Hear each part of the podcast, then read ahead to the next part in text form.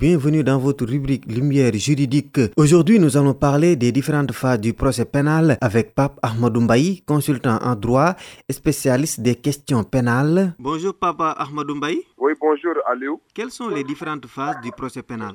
Le procès pénal a trois phases. Il y a ce qu'on appelle la phase préparatoire dans un premier temps, la phase décisoire et en dernier lieu la phase exécutoire. Autrement dit, lorsqu'une personne est poursuivie devant une juridiction pénale, d'abord il y a une phase d'enquête, que ce soit dans le cadre d'une enquête préliminaire ou bien même si la personne a été poursuivi sur la base de la flagrance. Donc là, c'est la première phase qu'on appelle la phase préparatoire. Une fois maintenant que l'instruction est clôturée dans le cadre d'une instruction préparatoire, le juge d'instruction, à travers euh, une ordonnance de renvoi, il saisit la juridiction pénale de jugement. Donc la juridiction pénale de jugement se chargera de juger l'affaire, de vider l'affaire. À l'issue de cette procédure-là, le juge est dans l'obligation de rendre une décision. C'est pourquoi on parle de la phase décisoire. Maintenant, une fois maintenant que la décision pénale est rendue, il y a une autre phase qu'on appelle la phase exécutoire, c'est-à-dire comment on parvient à exécuter la décision qui a été déjà rendue devant la juridiction pénale. Donc voilà, de manière moins prolixe, les différentes phases du procès pénal. Donc la phase préparatoire, la phase décisoire, le juge du jugement et la phase exécutoire, c'est-à-dire comment, par quelle procédure, par quelle modalité on peut parvenir à exécuter le jugement qui a été rendu par le, soit le tribunal correctionnel ou bien par la chambre criminelle ou bien peut-être par le, le tribunal de flagrant délit. Après jugement, quelles sont les voies qui s'offrent à la personne deboutée?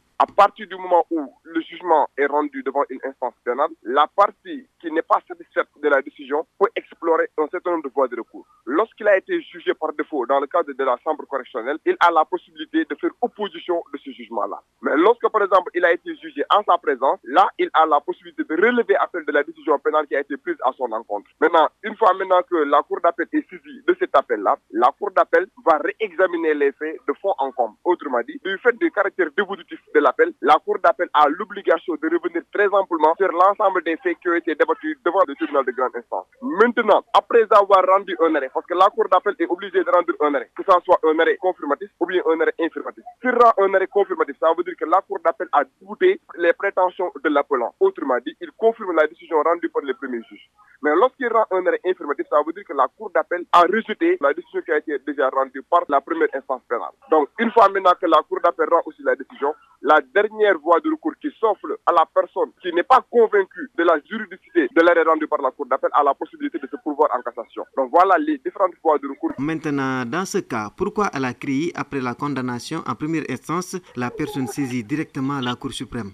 Oui, parce que la CRI, c'est une juridiction spéciale, donc créée juste pour euh, réprimer, pour pouvoir euh, organiser donc, le procès des personnes qui sont poursuivies pour enrichissement illicite. Mais l'on s'est rendu compte que la CRI a une procédure tout à fait spéciale, dérogatoire même de droit commun. Une procédure qui n'est pas comme celle qui est applicable dans le cadre des juridictions de droit commun. Donc, de ce point de vue-là, à partir du moment où une personne est poursuivie devant la CRI, lorsque, par exemple, la CRI rend un jugement, ce jugement ne peut être attaqué que devant la Cour suprême. Autrement dit, la voie de l'appel n'est pas possible. Pape Ahmadou Mbaye, la rédaction du radio vous remercie.